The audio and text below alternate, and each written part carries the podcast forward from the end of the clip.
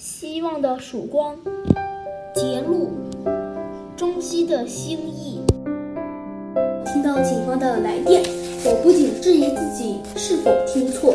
你是医生，该明白到跳楼的结果可能会导致严重伤残，甚至令你成为植物人。你一向在我面前都是积极、好胜心强的人。警察还问我，之前你和我是否有争执，导致你不快？我思前想后，都没有想出什么。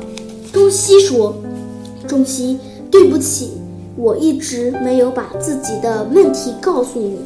我可能有潜藏的抑郁症。那天我完全没有勇气面对一切，于是我由停车场跳了下去。”我以为一死，事情就了结。我这一刻真的很后悔，我一心一意自杀，却死不去。我这一生要怎样去走下去呢？你不用担心，我会照顾你。周心毫不犹豫的道。但是我现在的生活很困难，我没有可能去工作，医药费也是一项沉重的负担。而且我的积蓄并不多，我坦白地说出我的困难。我说过我会照顾你，你不信任我吗？中西说，你始终有一段长时间要留院，但是你要忍耐。我答应你，我每天下班后一定去医院探望你，一日不少。但你的工作呢？你可以欠过吗？当然可以，我是 Top Ten Fitness 的教练。什么都可以承担，背起你这个小个子，我绝对没问题。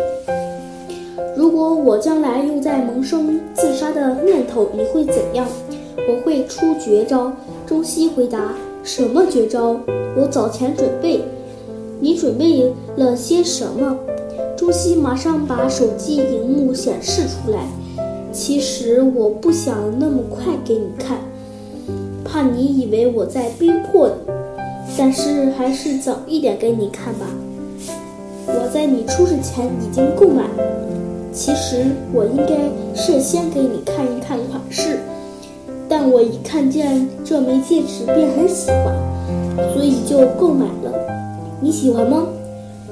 如果你不喜欢，我带你去珠宝店更换你喜欢的款式。不用更换了，我很喜欢。若是我康复了。我一定会马上试戴这枚戒指。